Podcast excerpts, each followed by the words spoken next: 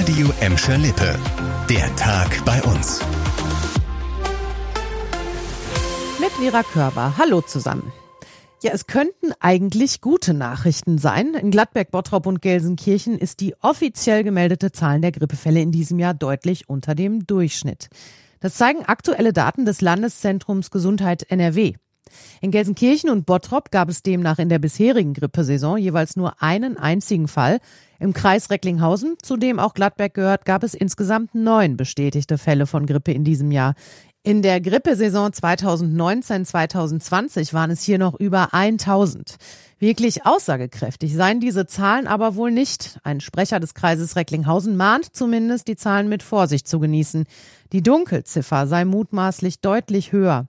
Vor allem die Corona-Pandemie trage dazu bei, dass Grippefälle oft unerkannt blieben. Wer mit Symptomen zum Arzt ginge, würde häufig nur auf das Coronavirus getestet werden. Und wir bleiben noch beim Thema Corona und hier vor allem beim Thema Impfen. Denn auch zwischen Weihnachten und Silvester geht die Impfkampagne in Gladbeck, Bottrop und Gelsenkirchen weiter. In Gelsenkirchen sind die beiden Impfbusse unterwegs. Heute waren sie zum Beispiel in Rotthausen und Schalke. Die genauen Standorte findet ihr auf radioemschalippe.de. Außerdem geht der Betrieb im Impfzentrum in der Emscher-Lippe Halle weiter. Auch für Silvester und Neujahr gibt es noch freie Termine. Am 2. Januar haben das Impfzentrum in der Emscher-Lippe-Halle und auch das im Gelsenkirchener Wissenschaftspark geöffnet. Bei der DRK-Impfstelle in Gladbeck gibt es für morgen ebenfalls noch freie Impftermine. Im Bottrop gibt es spontan noch freie Termine, aber nur für Erwachsene. Kinder können frühestens Termine für den 14. Januar ausmachen. Die Links zur Anmeldung findet ihr auf radioemschalippe.de. Wegen der gestiegenen Energiepreise stehen jetzt viele Gladbecker, Bottropper und Gelsenkirchener vor dem Problem, keinen Strom- bzw. Gasanbieter mehr zu haben.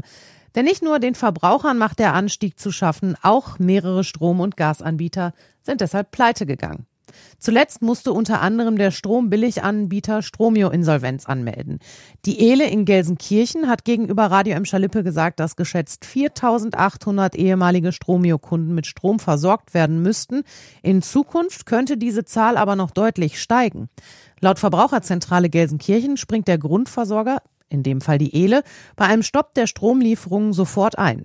Diese sogenannte Ersatzversorgung gilt erstmal für drei Monate, danach ist man automatisch in der Grundversorgung. Die Gelsenkirchener Verbraucherzentrale empfiehlt, möglichst schnell zu einem anderen, günstigeren Tarif zu wechseln.